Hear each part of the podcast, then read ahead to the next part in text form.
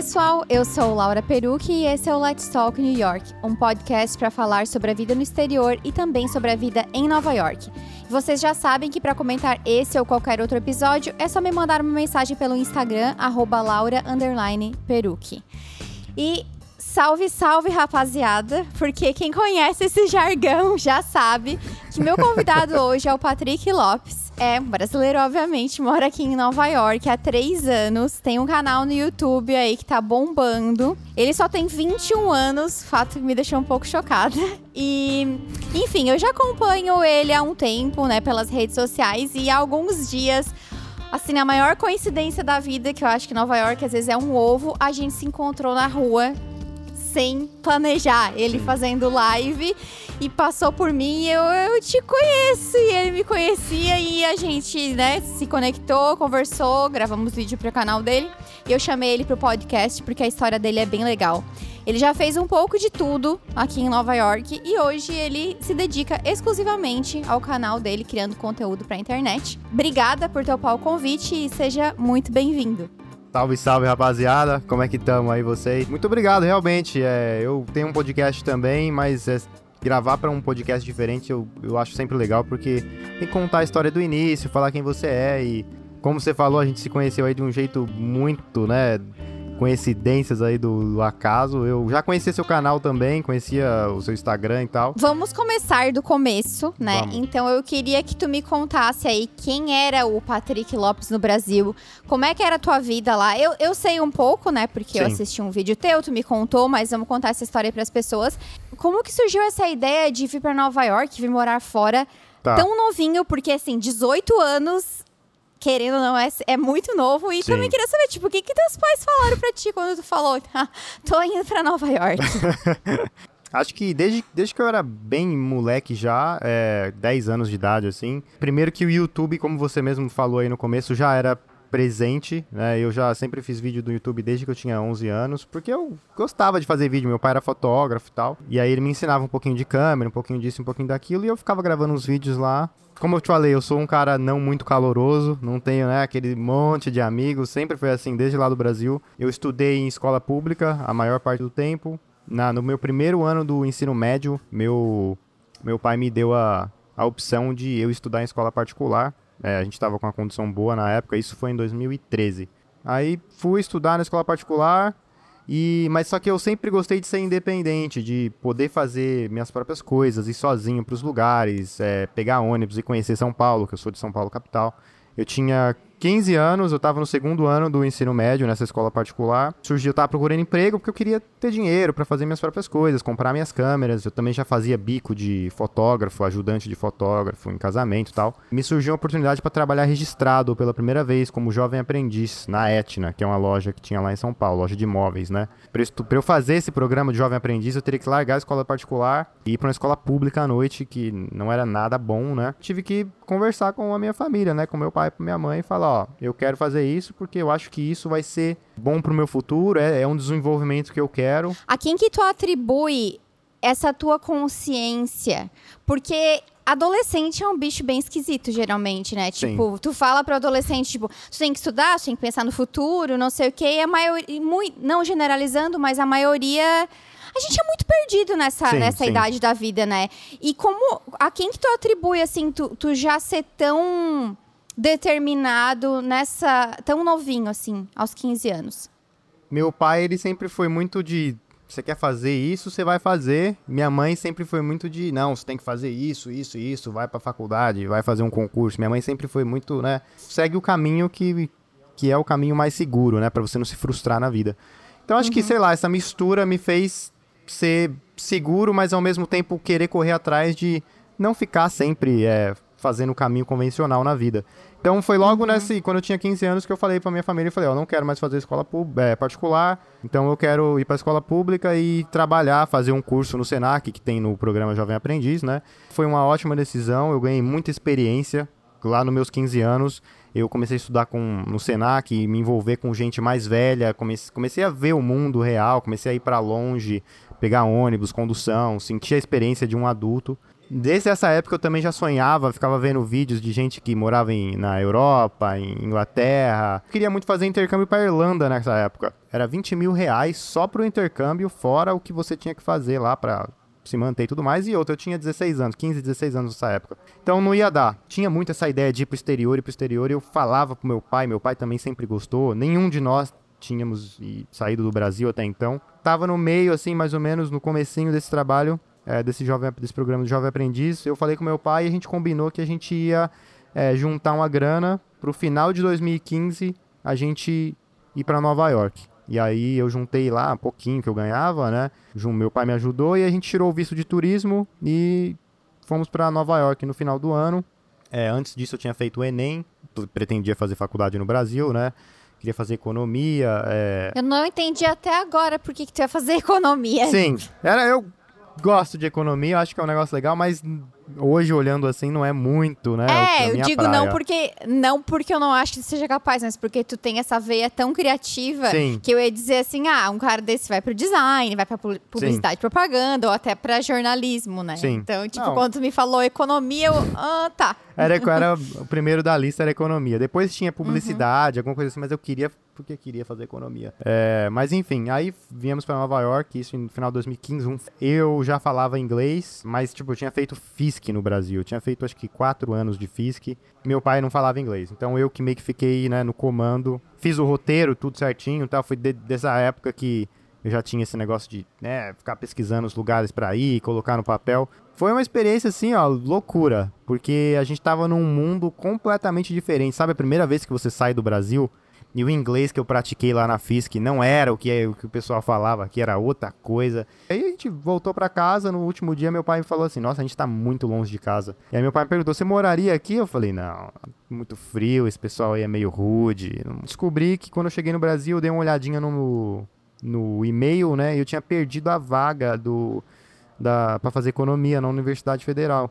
Eu, eu tava na lista de espera, eu passei na lista de espera, e eu acabei perdendo a vaga porque eu demorei muito para fazer a matrícula. É, fazer a matrícula, exato.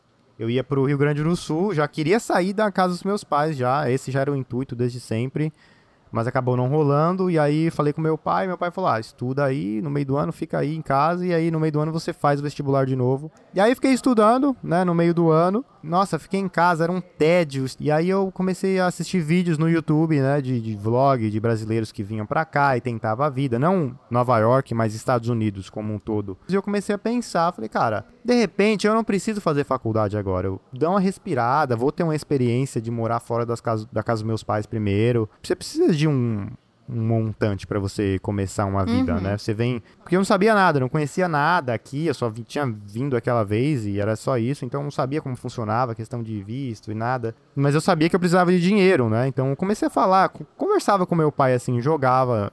Meu pai, tá, eu achava legal, nunca teve nenhum bloqueio assim não tinha como pagar essa viagem para mim, né? né? Eu ficava falando, falando, só que eu falei, cara, se eu quero realmente fazer esse negócio acontecer, se é realmente esse é um objetivo que eu quero, eu tenho que ganhar dinheiro. Acabou que um primo distante do meu pai tava procurando trabalho, trabalhava em um um, um setor de televendas, né? Era meio que um call center assim, mas não era telemarketing, era uma loja é, de artesanato online que passava lá o comercial na televisão e um monte de gente ligava. Seria para trabalhar no receptivo, ganhando comissão. Meu pai falou: Você quer fazer entrevista para ver se você pega esse emprego? E aí eu fui fazer entrevista, gostei do ambiente. Eu sempre.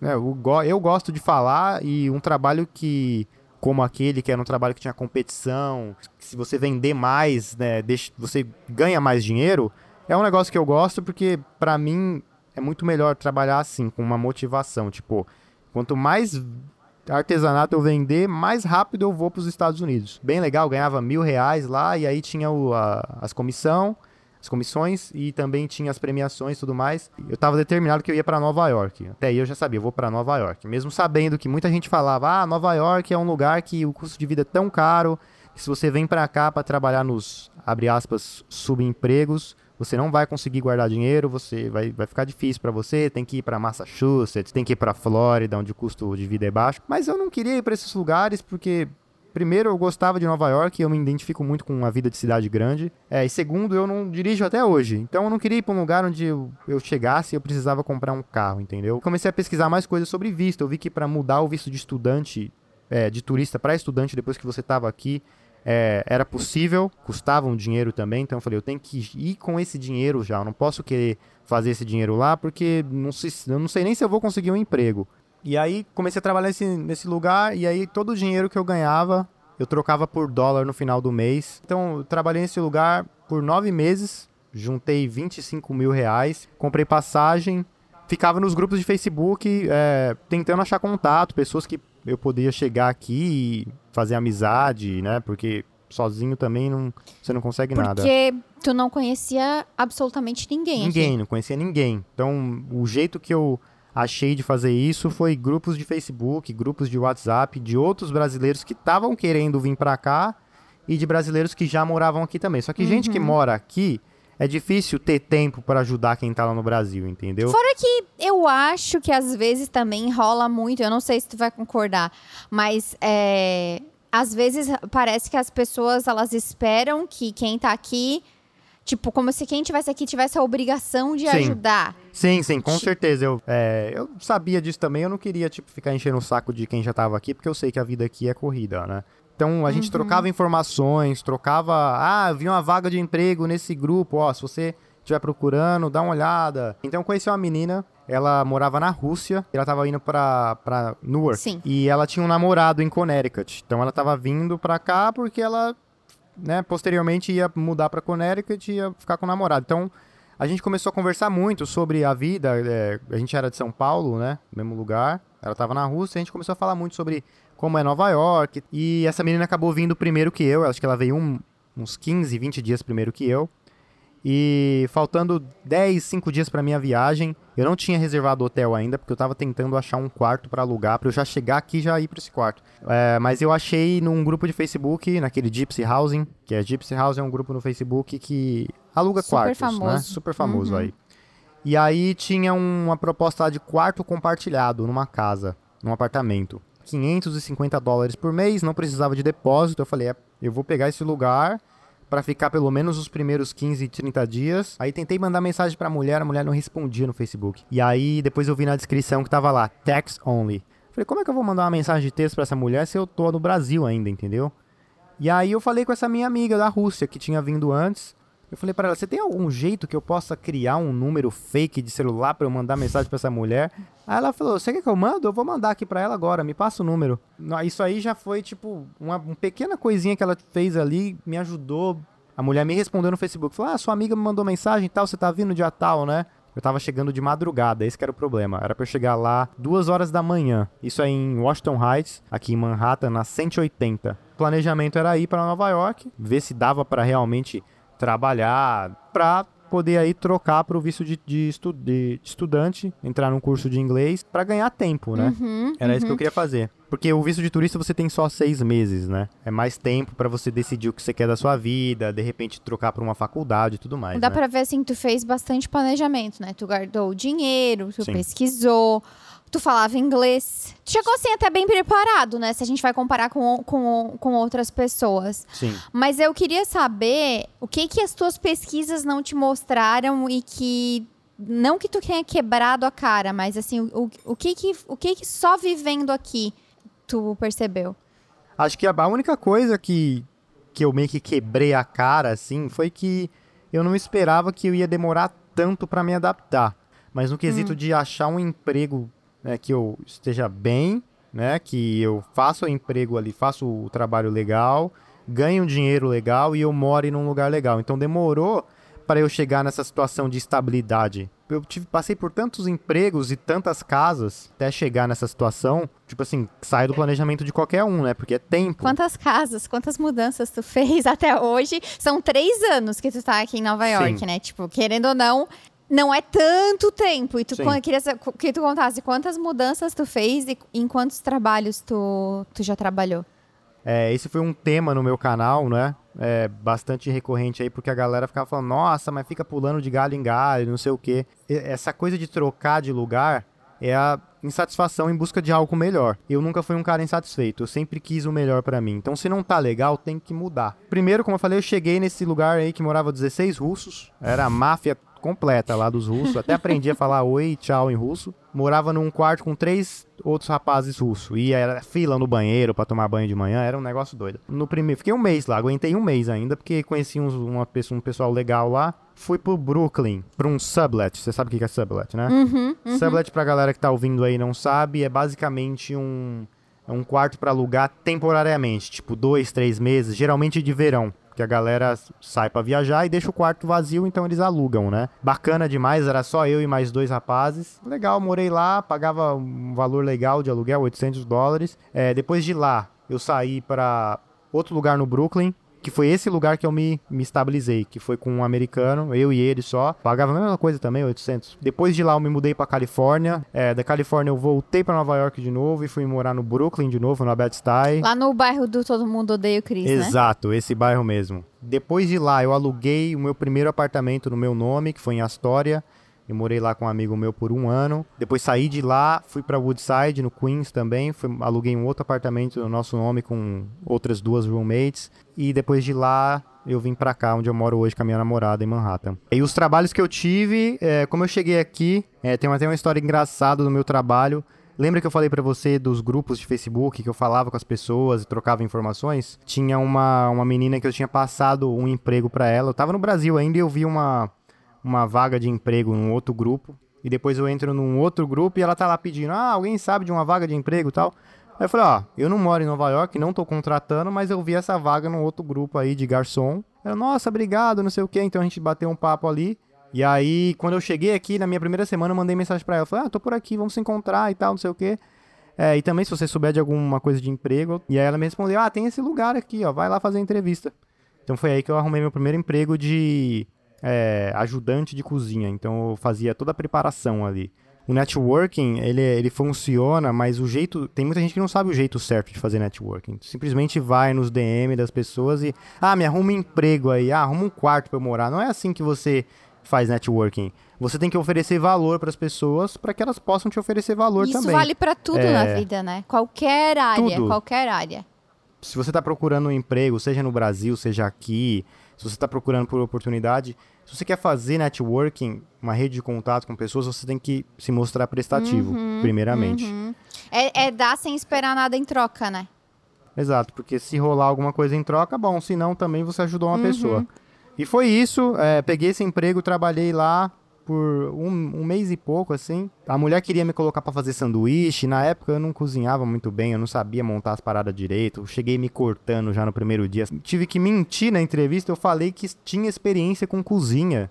Só que a única experiência que eu tinha era ajudar a minha mãe. Tive que falar isso para eu pegar é, esse trabalho para ter experiência, porque é muito difícil você arrumar trabalho aqui em Nova York, principalmente na área de restaurantes, se você tem zero de Sim. experiência eu não sabia nenhum vocabulário de cozinha. E aí, tipo, isso ocorria com várias coisas. Então, é, em vez de ela ter contratado alguém para dar mais tempo para ela relaxar, ela contratou alguém para trabalhar mais. E aí eu, ela começou a cortar horas de mim. Eu traba, no começo eu trabalhei 40 horas, eu ganhava tipo 9 dólares uhum. a hora.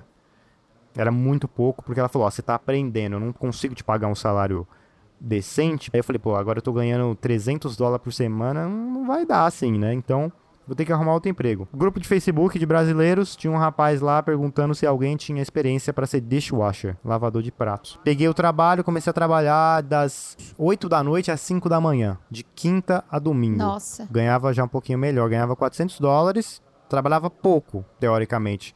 Porém, era um trabalho muito puxado. É, e principalmente me atrapalhou muito na minha área social aqui no começo do desenvolvimento, assim, com os amigos e tal, porque eu já tinha alguns amigos, só que não, nunca dava para fazer nada, porque quando eles estavam de folga, eu tava trabalhando. Porque não é só ficar acordado, né? É ficar trabalhando em algo braçal, pesado e acordado, Exato. né? Como que tu se sentiu assim, é, fazendo trabalhos que a gente sabe que existe aquele estigma, né? De, como tu falou, Sim. entre aspas, subemprego. Como é que tu se sentiu fazendo esse tipo de trabalho? Tipo, se tu se, mexeu com a tua autoestima, como é que foi? É, o primeiro trabalho, esse que a mulher foi cortando minhas horas, ele mexeu muito mais com a minha autoestima é, do que o segundo, que foi lavador de prato. Esse trabalho de lavador de prato foi, era muito sujo. Era um negócio. Eu nunca trabalhei num lugar tão sujo assim, parecia obra de tão sujo que era. Só que o primeiro trabalho mexeu mais comigo porque a mulher tava me dando chances e eu não conseguia fazer o trabalho direito. Fazia o sanduíche errado, simplesmente o jeito que eu fazia, sabe, o wrap, Uhum, que é tipo um uhum. burritinho, eu não conseguia enrolar o burrito, tipo, eu fazia ali com toda a cautela, na hora que eu ia cortar, ele desmanchava todinho e o cliente estava esperando. Então eu ficava, pô, será que eu sou burro? E eu comecei a duvidar, minha autoestima, mexeu com a minha autoestima. Uhum. Porque eu não tava conseguindo fazer a parada direito. Tudo que eu faço eu sempre quero fazer direito e eu não tava conseguindo, realmente não tava dando. E aí eu fiquei mal. No outro trabalho, esse segundo era muito sujo, as pessoas que trabalhavam lá eram sujas. Eram pessoas mal educadas e que não ligavam, a, dava a mínima pra você. Só que eu ganhei um certo dinheiro ali e conheci mais a fundo o ambiente de como é trabalhar num restaurante. Nessa época eu tava com a, a ambição de ser garçom, porque ser garçom aqui em Nova York é, é, um, é um trabalho bom, porque você ganha muito mais dinheiro, você ganha tip. É, eu queria desenvolver meu inglês muito mais, porque naquela cozinha que eu tava era só é, hispanos. Fiquei muito insatisfeito porque eu falava inglês até que bem nessa época já. Simplesmente eu via gente que tinha um inglês pior que, que eu trabalhando na sala, trabalhando servindo cliente. E eu cheguei no gerente e falei, cara, eu tô trabalhando aqui já faz dois meses, eu queria te pedir uma oportunidade pra, como garçom, até mesmo como ajudante de garçom, porque eu sou o único lá na cozinha que fala inglês. E ele falou, não, tudo bem, eu vou sair de férias. E quando eu voltar daqui duas semanas, eu prometo pra você que eu vou fazer esse teste. E esse cara era super maneiro, assim, gente boa demais. E beleza, eu só fiquei nesse trabalho por mais duas semanas porque realmente eu queria fazer esse teste. E aí passou as duas semanas, o cara voltou careca. O cara não era careca, voltou careca, voltou com a chave virada assim. E eu cheguei nele e falei, cara, e é sobre aquele, aquela oportunidade que você tinha conversado? Ele falou, vamos, vamos ver, vamos ver aí pra frente. A gente tá ocupado agora, que não sei o quê. E aí chegou num dia lá que eu cheguei no cara e falei, e aí, cara, você consegue me dar essa oportunidade? Como que vai ser e tal? Ele, ó, infelizmente a gente tá com todas as, as posições de garçom aqui fechado, então não vai dar. Terminei o trabalho, não tinha outro trabalho. Eu simplesmente saí porque eu falei, cara, eu não aceito é, trabalhar num lugar sujo desse, onde é, eu sei que eu tenho capacidade para fazer algo melhor e essas pessoas não reconhecem. E aí eu comecei a procurar outros trabalhos, fui para construção, Nunca tinha trabalhado com construção na vida. nunca tinha trabalhado com construção na vida. Eu sou um eu sou magrinho demais, não conseguia nem carregar as coisas direito. O problema desse trabalho na construção é que era em Jersey, então eu morava no Brooklyn, eu tinha que ir lá para Jersey pegar uma van 7 horas da manhã para ir para uma outra cidade lá para trabalhar na obra. É, nunca tinha trabalhado com isso, nossa, tava muito quebrado, mas eu fazia um dinheiro legal, tava ganhando mil dólares por semana, porque era muitas horas. Só que, meu, eu tava acordando cedo, tipo 5 da manhã. Consegui, trabalhei lá por três semanas. E aí eu falei, ó, não vai dar. É, nem pelo trabalho, mas pela distância. Novamente, pulando de galho em galho, porque eu não tinha achado o lu- o lugar ideal ainda. E tu tava super aberto desde o começo a fazer o que fosse aparecer. Sim, eu não- nunca tive problema com isso. Desde antes de chegar aqui, eu sabia que eu ia ter que me sujeitar a trabalhos que eu não teria que fazer no Brasil. E eu sempre gravei, é, fiz os vlogs desde o início, desde que eu cheguei aqui, eu gravava. Esses empregos é, de lavador de prato, na construção, foram os vídeos que alavancaram o meu canal. Então eu trabalhava e eu colocava a câmera filmando ali, deixava filmando, ia falando do trabalho e tal. E eu lembro que eu tava numa correria depois que eu saí da construção. Eu gravei o vídeo, fiquei acho que umas duas semanas sem editar o vídeo. Falei, ah, vou editar esse vídeo, vou postar. Postei de qualquer jeito. Eu postava, tipo, pelo menos um, dois por Sim. semana, assim, mas tava na correria pra arrumar um emprego novo. Quando eu voltei pro YouTube, tipo, duas, três semanas depois, o vídeo tava com 20 mil visualização. Sendo que normalmente pegava ali 500, 700, 800. Nossa, eu não esperava que isso fosse acontecer. Fiz alguns testes em outros trabalhos, é, como garçom, não deu certo. Mas eu achei esse restaurante japonês é, no East Village. Peguei o trabalho de garçom. E aí era bem o que eu queria, era contato direto com o cliente. Mas eu peguei a experiência de ser garçom. Então quando você pega a experiência, você pode trabalhar em qualquer outro lugar. É, antes disso, eu esqueci de falar, eu trabalhei num lugar como barback, que é tipo um ajudante do, do cara que trabalha no bar. Não foi muito pra frente, porque não era muito lugar minha praia, não me identifiquei com a galera, a galera não se identificou comigo. Nesse restaurante japonês eu morava com um americano, que eu falei para vocês. Com esse emprego eu tava ganhando ali os 700 por semana, era das 5 da tarde às 3 da manhã. Já tava mais feliz trabalhando. Eu me sentia competente no que eu fazia. Tava sempre fazendo os vídeos e foi nessa época também que eu consegui achar um tempo para mim para eu conseguir postar os vídeos uhum. no canal frequentemente. Nessa época também começou a surgir pessoas que me mandavam mensagem falando: "Não, Patrick, você pode me dar um tour em Nova York? Eu vou pagar por isso e tal". Então eu comecei a fazer isso, eu pedia, era o pessoal lá do trampo do, dos japoneses lá era muito gente boa, então eu falava, ó, daqui três semanas, dia 22, vai ter uma oportunidade para fazer um bico, vocês me dá folga para eu poder fazer isso? Ah, eles deixavam. Trabalhei lá de outubro de 2017 até março de 2018. Então, foi um trampo legal. E morei no mesmo lugar também. Foi ali que tu diria que tu começou, tipo, a estabilizar a tua vida? Que tu falou, achou que ia acontecer no primeiro mês? Foi. Ali foi onde eu achei a Nova York que eu queria quando uhum, eu cheguei. Uhum. Tipo, tava sobrando dinheiro. Aconteceu uma série de eventos em uma semana que mudou o rumo da minha vida. Tava de boa, tava satisfeito. Só que eu comecei a não ficar feliz com o jeito que que eu tava levando minha vida social. Porque eu, de novo, trabalhando de madrugada. Trabalhar de madrugada, meu, é, é muito complicado. Você vira seu horário. Não é saudável. Uhum. Você tá acordado não, de madrugada tanto que no Brasil eu acho que se paga insalubridade, né? Pra quem trabalha de madrugada. É uhum. mesmo? Aí eu comecei a cogitar. Lembra daquela amiga que eu te falei que mandou tu, a mensagem uhum. de texto pra mulher pra eu alugar o quarto? Então, eu falo, sempre falei com ela, encontrei ela, ela casou com o rapaz americano. Ela morava em Connecticut. E ela ficava falando: vem pra Connecticut, vem morar aqui. Aqui você compra um carro, você para com esse negócio de andar de metrô. Aqui é. O custo é de vida é mais barato. Com carro, né? Sim, né? Mas realmente ela me convenceu que morar em Connecticut seria mais confortável, teria mais qualidade uhum. de vida. E aí eu falei, cara, será? Será que vai dar certo tal?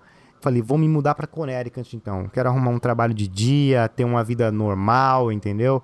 Aí eu cheguei nela falei, ó, eu, felizmente eu tô cansado dessa parada de ficar trabalhando de madrugada e tal, e eu tenho uns amigos em Connecticut, eu tô indo para lá.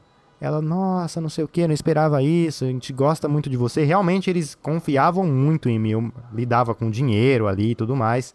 Eles gostavam tanto de mim que quando eu falei que ia sair, no outro dia ela falou, ó, tem uma proposta para te fazer eu quero quero te pagar o quero te colocar como manager daqui. Uau. Gente, você vai ficar numa posição de liderança, digamos assim. Era um lugar muito pequeno, tinha cinco, seis pessoas, mas eu ia não ia ser mais o cara que ia fazer tudo ali.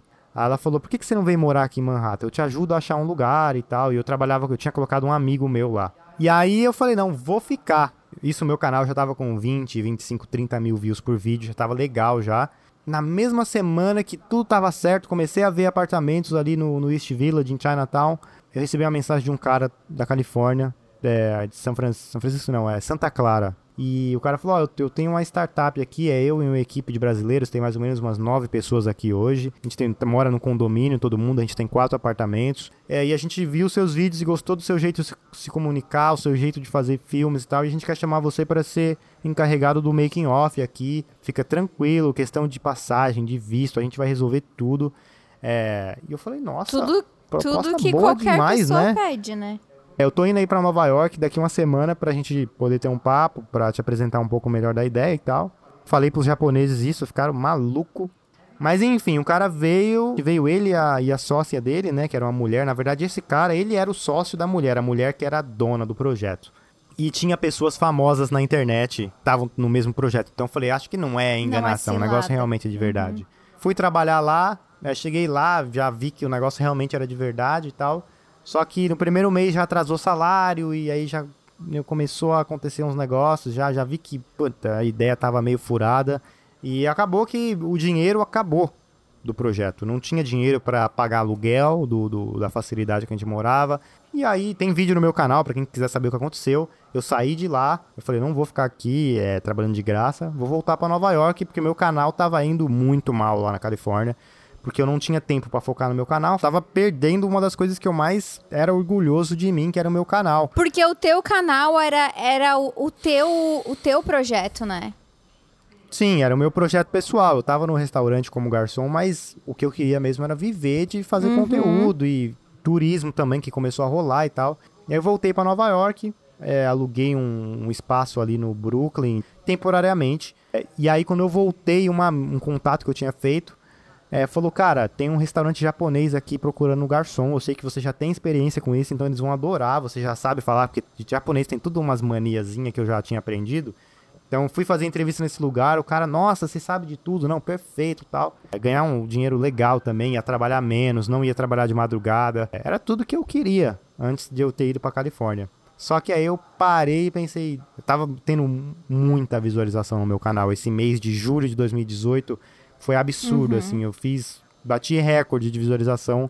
E eu falei, cara, eu tenho que aproveitar isso e começar a viver do canal, começar a rentabilizar. Vim com a ideia do, do turismo. Eu abri uma empresa de turismo em agosto de 2018 e eu comecei a pegar brasileiros que vinham para cá para poder é, levar eles para os passeios. Eu tirava foto também, fazia vídeo, é, editorial de moda também. Comecei a ajudar brasileiros que queriam vir para cá também. Ah, eu quero ir para aí, mas eu não consigo alugar quarto, não sei abrir conta em banco, não sei nada. Eu dava uma consultoria para esse pessoal também. Então, comecei a fazer de tudo. É, no primeiro mês foi meio no tranco assim, mas depois deu certo e eu, até o dia de hoje eu nunca mais trabalhei para um, para uma outra outro Então já empregado, faz dois anos isso. Desde agora está é julho Sim. de 2018. Eu eu fazem dois anos. Eu achei bem interessante o que tu falou de teve uma proposta legal e aí decidiu parar e, e, pensar naquilo que tu queria, porque muitas vezes a gente pensa só no a curto prazo, né? Tipo, ah, a curto exato, prazo exato. isso vai me trazer dinheiro, tal, tal, tal, mas a longo Sim. prazo o que, que eu quero? Eu acho que isso é bem é, pensamento de empreendedor. Porque muitas vezes também eu, no, no, meu negócio de criar conteúdo, eu podia ter ido, ido, fazer outras coisas que iam me dar mais dinheiro. Mas aí te tira Sim. daquele propósito que tu tem, né? Não, exato. Acho que essa carreira, principalmente de criar conteúdo, e eu acho que a maioria também dos empreendedores que, que estão começando agora num negócio, os primeiros anos não são tão rentáveis não. assim. Você vai ganhar mais trabalhando para alguém nos primeiros anos e foi isso. Eu basicamente troquei o emprego ali no, de, como garçom num restaurante legal. É, eu ia ganhar, sei lá, aí, nos 4 mil no mês. Troquei por, no primeiro mês, gastar minhas economias e no segundo mês começar a ganhar um pouquinho, porque eu a, simplesmente acreditava no meu projeto. E não é porque eu comecei, porque eu já tinha algo planejado, feito. Eu tive que começar uhum. do zero. Não tinha uhum. nada pronto no, no primeiro mês. Eu tive que, literalmente, acordar e ser meu próprio chefe e, e, colocar minhas próprias metas. É difícil quando você tem 19, eu tinha 19 pois anos é. na época. Foi muito difícil, acho que essa foi uma das maiores dificuldades nessa em toda essa jornada é você se você ser o seu próprio chefe com 19 anos, porque, cara, quando você tem 19 anos é muito fácil você querer zoar, querer sair para beber e tudo mais, ainda mais estando num país onde tudo é acessível, onde por que que eu queria fazer essa parada de empreendedorismo, de porque eu simplesmente gostava e depois disso é, aluguei o primeiro apartamento no meu nome em Astoria. Começou a ter alguns conflitos de interesse entre eu e o meu roommate. A gente tinha uma amizade muito próxima e quando você tem uma amizade muito próxima com alguém e você acaba tendo uma mudança de interesses, é muito complicado continuar morando no mesmo lugar é. porque fica um clima meio estranho. Tive que sair. Acho que uma das coisas também que eu tenho para dar conselho para quem tá ouvindo é morar com estranho é muito mais fácil do que morar com ah, um amigo. Com certeza. Acabei indo para outro lugar, aluguei um apartamento com duas amigas minhas. Uma era minha amiga, é. a outra era amiga dela, era norueguesa, menina. Era legal, mas eu mudei para um lugar mais simples, meu quarto era muito menor. Eu não me sentia totalmente à vontade na casa por conta dessa menina norueguesa. Eu não me sentia à vontade para gravar um vídeo na sala. Mas enfim, eu tava ali porque eu tava pagando muito menos de aluguel, tava confortável, tava legal. Eu me mudei em outubro, mas no final de julho de 2019, eu ganhei um investidor no meu canal. Foi uma propaganda que esse cara chegou em mim e falou: Ó, oh, eu tenho um, um outro canal que eu quero que você divulgue. Me pagou, fiz a divulgação. Ele falou: Cara, é o seguinte, esse outro canal que você divulgou, eu sou patrocinador dele. Eu trabalho com investimentos, ele mora em Dubai, Emirados Árabes. E ele falou: Ó, eu, eu tô começando a investir na carreira de influenciadores agora de investimento a longo prazo, então eu não vou ter nenhum retorno no primeiro, segundo ano, é, mas eu vou, a gente vai assinar um contrato e eu vou ter é, uma porcentagem de valor da sua imagem como influenciador. E aí, você topa? Eu falei, ah, até topa, mas vamos ver os detalhes aí. Enfim, acertamos pagamento, para mim foi a melhor coisa que te aconteceu. Ele começou a patrocinar viagens para o canal para poder conhecer outros estados. Meu, tava tudo indo bem. Eu conheci minha namorada em 2019 também. Foi tudo aconteceu ali na mesma época. Eu fui para um lugar menor, só que minha vida melhorou de qualidade. Comecei a trabalhar com esse investidor também, é, em cima de pegar um visto, o visto A1, que é o visto de é, habilidades especiais, né, o visto de artista, é um processo complicado. Então a gente estava ainda falando com advogados e tudo mais. É, só que bem nessa época aconteceu o corona, né? Quebrou as pernas de todo mundo. É, esse investidor aí, a gente teve que dar uma pausa no nosso projeto, porque ele também ficou ruim para ele lá, porque ele trabalha com investimento. Todo mundo congelou investimento nessa época, né?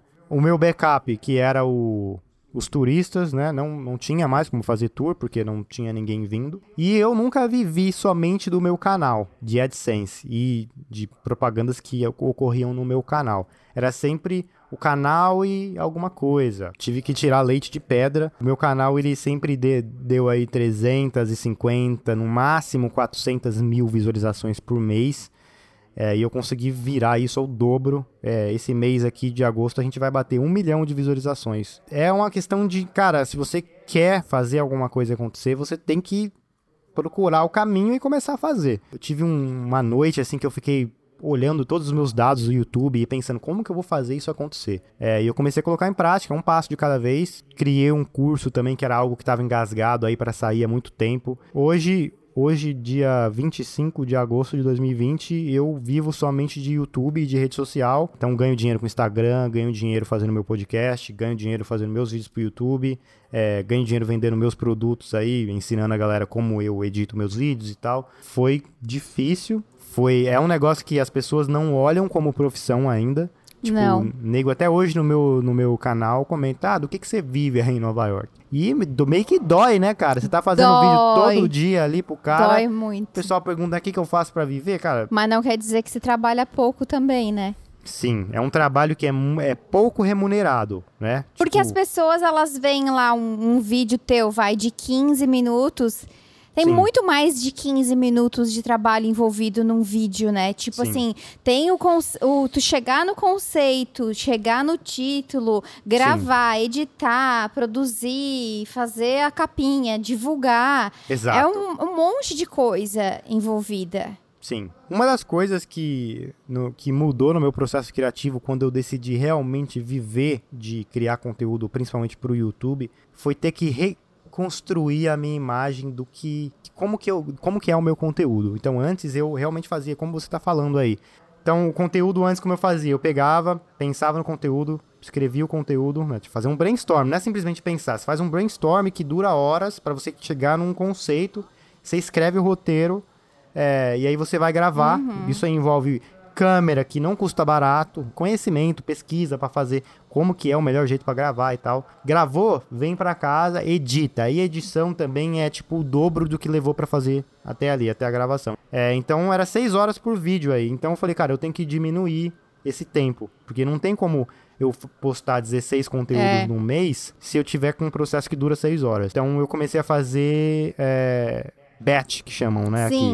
Aqui, em batch, que é tipo fazer conteúdo a rodo. Então, cara, eu falei, se eu trabalhasse num lugar aí qualquer, eu trabalharia 8 horas. Se eu focar 8 horas contínuas pra fazer essa parada acontecer, eu consigo. Então eu pegava, escrevia ali quatro conteúdos diferentes, saía e já gravava de uma vez só.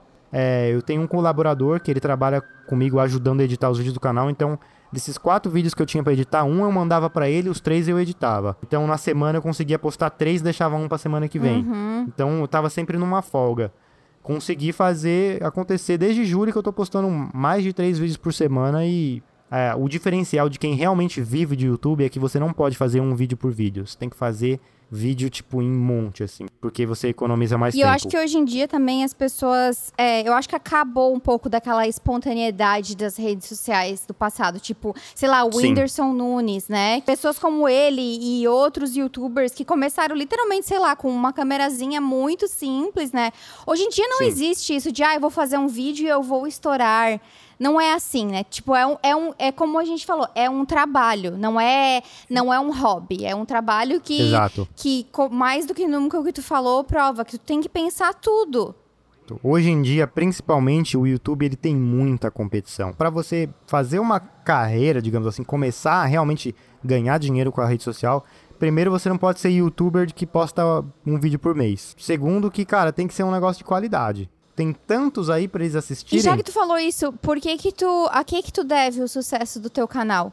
Vamos lá, eu acho que é difícil falar, eu não quero ser egocêntrico Não, não, não, sem julgamento aí. O que que eu sou o bonzão em tal coisa, mas eu acho que é tempo, é muito tempo dedicado. Eu faço vídeos pra internet desde 2012, 2011, 2012. Então, como eu falei, eu não ganhava nada por isso. Eu, editei, eu postei mais de 100 vídeos num canal antigo que eu tinha. E mas eu não, não soube na época, mas isso me deu uma grande vantagem que quando eu comecei aqui em Nova York, eu trabalhava lá lavando louça, trabalhava na construção, lá na- como assistente de cozinha. Eu chegava em casa e à noite eu fazia um vídeo rapidinho e postava. Porque essa habili- eu não tive que aprender essa habilidade de editar, eu já conseguia fazer um negócio rápido, Sim. entendeu? Então isso fez com que eu postasse vídeos com mais frequência e isso fez com que é, eu ganhasse um público aí. Fora que eu estudei também muito sobre não só. Muita gente hoje quer começar um canal e fica muito preocupado. Ah, que câmera eu devo usar? A câmera, eu vou dizer pra vocês aqui que é o que menos importa. A edição conta muito. O áudio também é muito importante, porque ninguém quer assistir um vídeo com áudio ruim. Mas você tendo o mínimo, mínimo da edição, o mínimo da imagem, o mínimo do áudio, tá bom. Você tem que se preocupar em quê? Em uma coisa que eu aprendi muito nesse, nessa jornada é o que? Título de vídeo importa muito mais do que o próprio vídeo em si. Para a pessoa clicar no vídeo, ela não vai assistir o vídeo. Então você precisa primeiro fazer a pessoa clicar. Tô falando para todo mundo fazer clickbait, né? Até porque se 90 mil pessoas clicar no seu vídeo for uma bosta, ninguém mais vai assistir. Eu estudei, eu li muitos livros no começo sobre como criar títulos mais chamativos. Me aperfeiçoei no Photoshop para poder fazer as capas do canal também, porque não adianta você colocar uma capa aleatória. Me aperfeiçoei também na apresentação do conteúdo. É, narrativas que, que vai inspirar outras pessoas, que vai é, fazer outras pessoas ficar no hook, ficar na vontade de voltar pro próximo, Sim. entendeu? Uma das coisas também é, que eu acho que é o diferencial, como você perguntou, é a minha linguagem. Eu falo como se eu estivesse falando com um amigo. Eu falo- sempre falei com muita gíria nos vídeos. Na minha vida pessoal, eu nunca falei com tanta gíria como eu falava nos primeiros vídeos. Falava porque eu criei um personagem, tudo inconscientemente. Só que o que eu não sabia é que tem um, um nicho de gente que se identificou. É o nicho do menino de 17, 18, 19 anos, que vem de um lugar de quebrada, que a gente diz assim em São Paulo, né? Que fala, mano, tá ligado, João, não sei o quê. E isso faz com que aquela pessoa que tá ali na- do outro lado da tela assistindo, vê um cara que fala como ele, que é como ele, que veio do mesmo lugar, tá em Nova York, por que, que eu não posso também? Isso foi também uma das grandes coisas que fizeram o meu canal tá onde tá hoje. Pra gente encerrar o podcast, eu queria te perguntar se tu teve vontade de desistir em algum momento dessa tua jornada Sim. no exterior e qual foi a maior lição que tu já aprendeu até agora? um dos piores momentos foi quando eu tinha acabado de sair da construção e eu fiquei nesse limbo procurando é, um, um outro emprego até eu achar esse restaurante japonês que eu citei.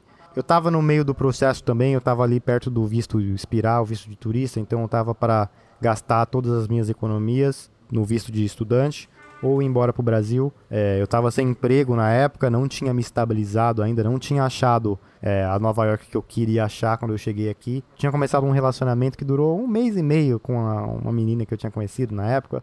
Eu tinha terminado isso aí. Tinha, tá, terminado o relacionamento, tava sem emprego, tava sem perspectiva, não tava, não era o que eu queria. Tomei um tapa na cara de uma vez só. E aí eu lembro até o dia, eu tava na cama assim, eu, cara, o que que eu vou fazer, meu? Eu não tô conseguindo, não me dei certo na, na cozinha, não me dei certo na construção. Será que realmente eu devo gastar esse dinheiro que eu ralei tanto lá no Brasil pra trazer e fazer uma parada de visto de, estu- de estudante? Fora que além de pagar a bolada de Uhum. início, você tem que continuar pagando, né? Eu falei, não, é isso mesmo, tem que tem que chorar nada, vamos pra cima. É, o canal foi também uma das coisas que me motivou, porque nessa época o vídeo que eu tinha feito na construção tinha batido 20 mil lá, então talvez até um pouco sensacionalista, mas o canal que me fez ficar. Porque foi a única coisa que eu tinha quando eu não tinha mais nada. Eu tava, tipo, desolado com tudo. Tava, as expectativas não tinham chegado onde eu queria e o canal tava lá se mostrando. E era um negócio que, por exemplo, meu pai, ele sempre quis meu bem, ele falava: "Meu, não fica focando nisso aí não, bagulho de fazer vídeo, que não sei o quê". Não culpo meu pai de jeito nenhum, porque ele só queria meu bem, ele queria Uhum. é que eu não me frustrasse. Só que às vezes na vida você tem que seguir você, a sua intuição. E... Então eu falei, não é possível que eu faço isso desde que eu sou criança, basicamente, e eu não vou fazer esse negócio acontecer também. Então, e eu tenho certeza que se eu fosse pro Brasil naquela época, meu canal não chegaria onde chegou hoje. Eu não teria aprendido as lições que eu aprendi hoje. Eu acho que a vida aqui nos Estados Unidos, como a gente falou lá no vídeo que vai pro meu canal, que eu recomendo todo mundo vai lá assistir, a gente aprende muito. A gente passa três passou três anos aqui e eu acho que para eu adquirir a experiência que eu tive em três anos aqui, eu teria que estar 20 anos no Brasil. Já tive vontade de desistir dessa vida de ser imigrante, que não é fácil, é, dói. Cara, no final as coisas dão certo. Eu não, te, eu não, não completei, mas depois que deu o corona lá, eu saí da casa que eu morava, lá com aquelas meninas, porque elas tiveram que ir embora. Né, deu uma certa tretinha lá. É, minha namorada tava morando comigo lá naquela época. Ela perdeu os roommates dela também, a roommate dela, né, na época. E a gente decidiu morar junto e hoje eu moro junto com a minha namorada. A gente pegou dois gatinhos. Começando família aqui já. Então eu Pai nunca. de família já. É, nunca imaginei dois, três anos atrás que eu estaria onde eu, onde eu estou hoje, fazendo o que eu faço hoje. Eu vou ser bem sincero aqui, eu nunca ganhei muito dinheiro fazendo o que eu faço. Eu poderia ter ganhado muito mais dinheiro trabalhando na construção, trabalhando como garçom até. Mas a, a felicidade que eu tenho e o propósito que eu sinto de continuar fazendo isso é muito maior do que qualquer dinheiro que eu poderia ter ganhado em outros empregos poderia ter me dado. Senso de propósito, de às vezes uma pessoa me parar na rua aqui em Nova York e falar, cara, eu só tô aqui por causa de você, você me tirou de uma depressão, eu tava lá no Brasil e eu decidi vir pra cá e tal.